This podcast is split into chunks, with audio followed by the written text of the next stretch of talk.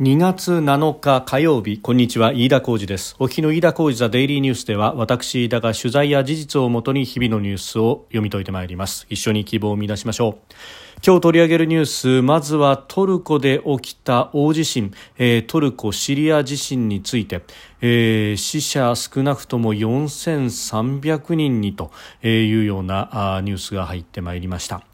えそれから今日発表された経済指標についてえ、2022年12月の景気動向指数は、え基調判断足踏みを示しているということで、え1年3ヶ月ぶりに判断が下方修正されております。また2022年12月の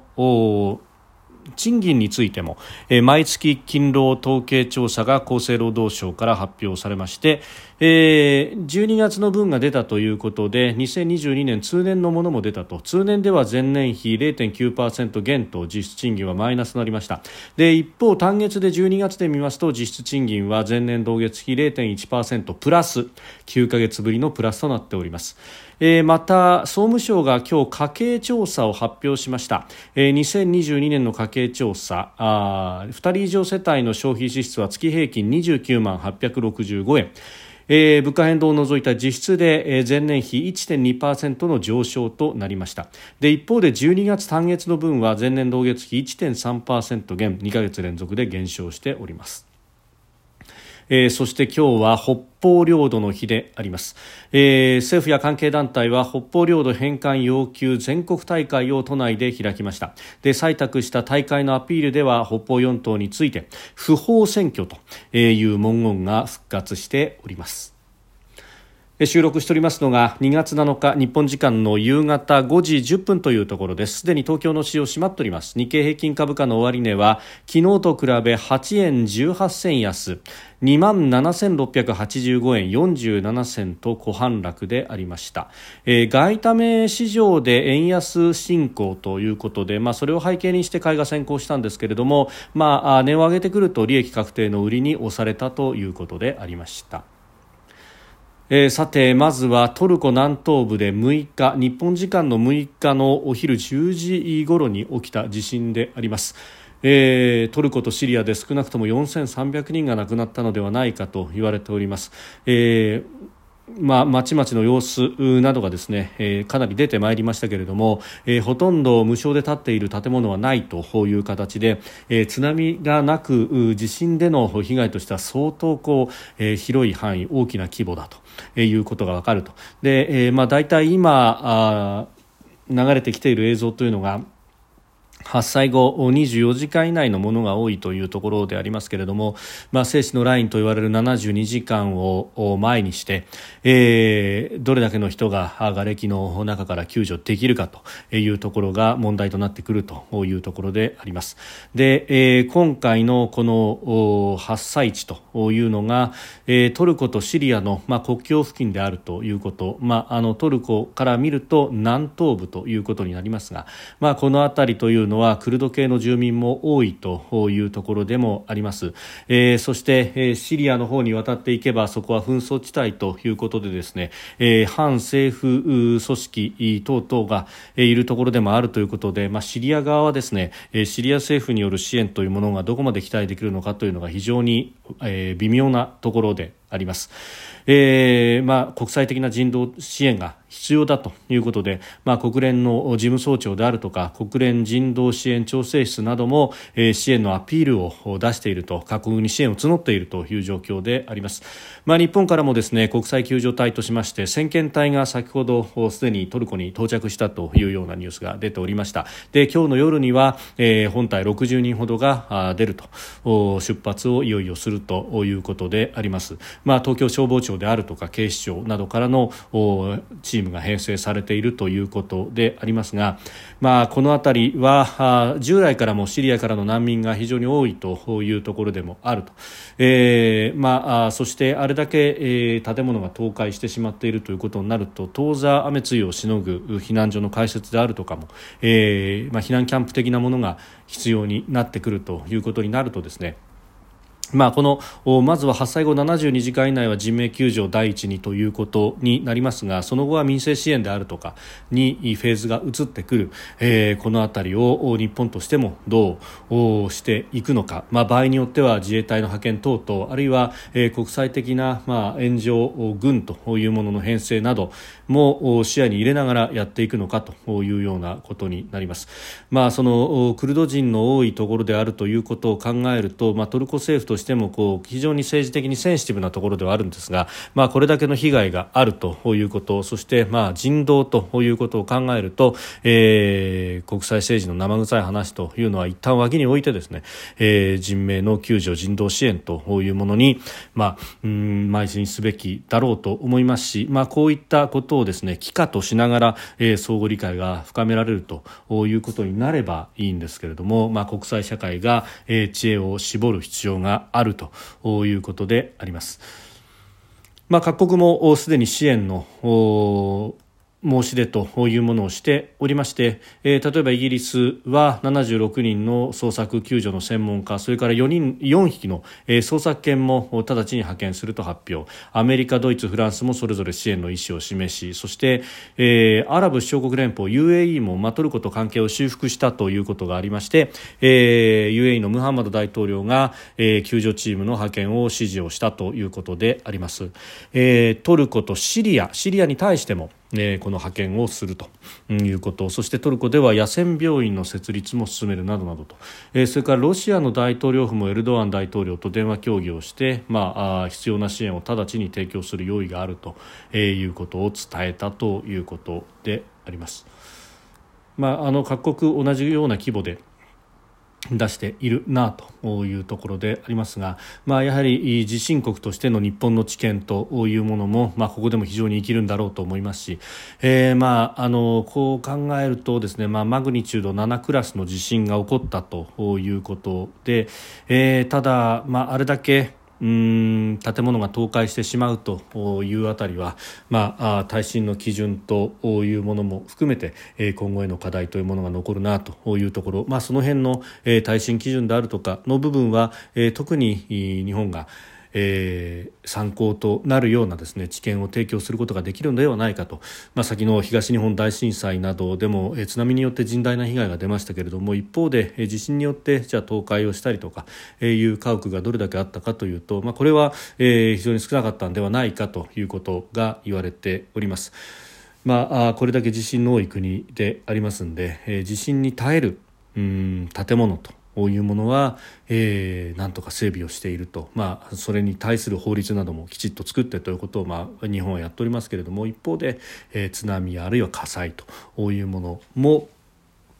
気をつけなければいけないところでもあるしそして、まあ、あ日本もですね例えば南海トラフ地震は向こう30年の間に8割9割の確率で来るんではないかということが言われております。えー、まあこうしてさまざ、まなところで、えー、地球が活動期に入っているというようなことも言われております。まあ、あ我々もきちっと備えというものをしておく必要が一方ではあるということもまた思い起こさせるニュースでもありました。えー、それからですね、えー、去年の12月の経済指標というものが様々出てまいりました。で、えー、12月の指標が出るということになると2022年通年での数字というものも出てまいります。でまずはですね大きなものでいきますと景気動向指数が12月分があ今日内閣から発表されました。で、えー、2022年通年で、えー、見たところでは、えー、国内景気の基調判断は足踏みを示しているというふうに変更となりました、えー、2021年9月以来1年3か月ぶりに下方修正されたということであります。で、まあ、この原因についてですね、まあ、あの各市各社ハンデをしたように、えー、輸出が落ち込んだからだというようなことが言われておりますけれども、まあ、確かにですね CI の1指数を見ますと、うん、98.9という数字で12月分、えー、前月と比べるとマイナス0.4ポイントであったということなんですがここの寄与率を見るとですね、えー、寄与度を見るとやはり一番大きいのは輸出数量指数であったと、まあ、これが前月期の伸び率がマイナス5.3%だったということで、まあ、これが確かに効いているというところはあるんですけれども、まああのこれはね、アメリカやヨーロッパ景気が減速してきていると。もう利上げでブレーキがかかってますんで、まあ、それがかなり効いてきている。逆にインフレ率はちょっと緩やかになってきているということも言われておりますが特に IMF などの予測によると来年今年2023年はうん経済が横ばいないし微増にとどまるというようなことが言われております。で、まあ、そんな中でじゃあ一致数の中で見て内需的なものはどうかというとですね例えば耐久消費財の出荷指数は前月比2.9%のプラスであったということですが、えー、あるいは小売業の販売商商業販売額は前年同月比でプラス1.3%であったと、えー、いうことではありますが、えー、とは言ってもですねうんなかなかあ輸出のマイナスというものを、まあ、カバーすることはできなかったということであります。で、この辺りの一致数のピークを打っているというのが8月、9月あたりということで、まあ、あのこの辺りにですね、えー、補正予算の審議というものがされていてそして、えー、一刻も早く執行すべきだと景気は落ち込みつつあるんだということを申し上げておりましたけれども、えー、結局それが指標によっても裏打ちされる形になってきてしまっていると、まあ、せっかくですねこの円安によって企業収益が増えるというようなことがあったりだとかあるいは、えー、全国旅行支援などによってある程度景気の刺激というものがあった中で、えー、それをさらに加速させるということが、えー、全くできずにですね、え、補正予算も後ろに倒れるという形になって、まあ、執行はようやく今、えー、2月あたりになってからとえいうことになるとですねやはりここのタイムラグがこうして景気の足を引っ張ってしまうなとえいうことをまざまざと見せつけられるものであります、えー、ちなみにですね、先行きを予想させる先行指数に関しては、まあ、あ8月をピークを打ってですね移動曲線も下がり気味というようなことになっています。えーこの先も、まあ、テコ入れというものは、えー、今審議されている予算、えー、本予算の執行あるいは、えー、補正予算で基金で積んでいる部分がどこまで、えー、市場というか、えー、表に出てくるかというところによりますけれども、まあ、全体としてですね、えー、この数字でもうん危機感を覚えない政権というのはどうなんだろうというふうに思うところであります。で、えー、一方でですね実質賃金に関して、まあ、厚生労働省が7日今日発表した2022年の毎月勤労統計調査、まあ、22年12月分が出たということで、えー、2022年通年のものも出てきました。通年で見ると実質賃金は前年比0.9%マイナスということでありました。名目の賃金、まあ、額面は伸びてるんですけれども物価がそれ以上に伸びたということであります。でただこの物価の伸びというものがやはり海外からの要因が非常に多いということで、えー、先ほど申し上げた輸出が下手ってきているということは逆に言うと、えー、海外特にヨーロッパやアメリカのインフレ率の伸びも鈍化してきていると、まあ、それが跳ね返る形で、えー、輸入物価がやや抑えられるというところがあって、えー、12月単月で見た実質賃金は前年同月比0.1%プラス。9か月ぶりにプラスに転じました。これ、えーまあ、もちろん現金給与総額も伸びていると、まあ、特にですね12月商用月ですので、まあ、それで伸びたということもあるんですけれども、えー、それに加えてですねうんまあ、海外からの輸入物価もやや抑えてきているということもあるかもしれません、えー、ただ、まあ、この先を考えるとですね、えー賃金、えー、インフレ率の見通しは23年度政府の見通しで見るとプラス1.7%だということなので、えー、来年度は1.7%以上名目賃金が上昇すると実質もプラスになってくるということであります。でまああのー、これ、ベースアップがですね1.7%以上してくれれば、えー、インフレ率を上回ってくるということになるんですけれども、まあ、あベースアップの要求というよりはですね全体の出来上がりで3%以上と3%あたりということが言われております。ということは定期昇給分があるので、えー、そこの部分を除けばですねえー、賃金の上昇は物価の上昇に負けてしまうということがまた起こると。いうところ、まあ、この春闘もですね、えー、ベースアップの部分でどれだけプラスが積み上げられるのかというのは別途見なければいけないところなんだろうと思うところです。えー、そして家計調査で見ますと消費支出はプラス1.2%と前年比増加をしたということでありました。えーまああのただ、これはですねあの消費支出の部分で、まあ、新型コロナからの、まあ、経済活動の正常化ということも言われます、えー、旅行や交通といった外出関連で輸出が増えたというのもあるんですけれども一方で、えー、家計に関してはですねエネルギーの支出というものが、えー、増えてきているということは、まあ、かなり言われているところです。でこれをですね考えると、まあ、うんどこまで、えー、きっちり増えているのかというのは、うん、考えなければいけないんだろうなというふうにも思うところであります。えー、特にですね、まあ、ここでも前にもご紹介したことがあるかと思いますが、あのー、ねえー食費が落ちていると。ですので家計のエネル係数が低くなってきていると、まあ、これは食費を削ってエネルギー価格を出さざるを得なくなってきているというようなことが、えー、言われております、まあ、そのあたりがですね、どうなっていくのかというのが、まあ、今後の焦点になろうかというところであります、えー、2022年の12月の数字というのを見ると、まあ、やはりですね光熱水道が、えー名目の増減は15.9%ということで高い伸び率を示しているというところなどうんがやはり影響している部分はあるのかというところであります。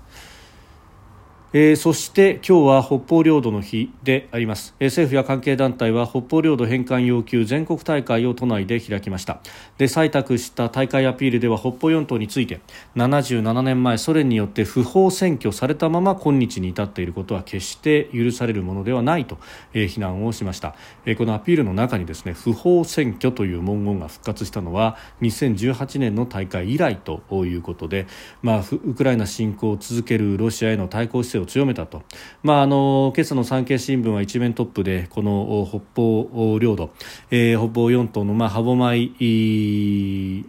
群島に当たるところ、まあ、五葉米水道という、えー、ところがですね、まあ、野サップ岬からもう目と鼻の先のところにあって、まあ、ここにはかつて、えー、日本が作った灯台があって、まあ、これがメンテナンスできないまま残っているわけですがこの辺りが、えー、昆布の非常に良い漁場になっているということで、えーま、あ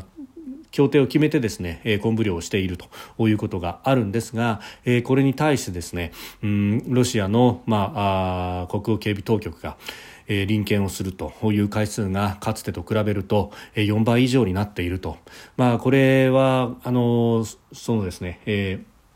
根室の、えー、販売漁港等々、えー、そうしたあ昆布漁などをやってる実際にやってる漁家の方々に、えー、取材をしたこともあるんですが、えーまあ、いつどういったタイミングで、えー、臨検をされるかと、まあ、臨検されるということになると手を止めざるを得ないし、えー、下手に抵抗すれば銃を持ってきたりとか。えー、命の危険にさらされたりあるいは、えー、拘束される危険もあるということ、まあ、そういった、えー、リスクを背負いながらですね、えー、ビクビクしながらやっているんですよと。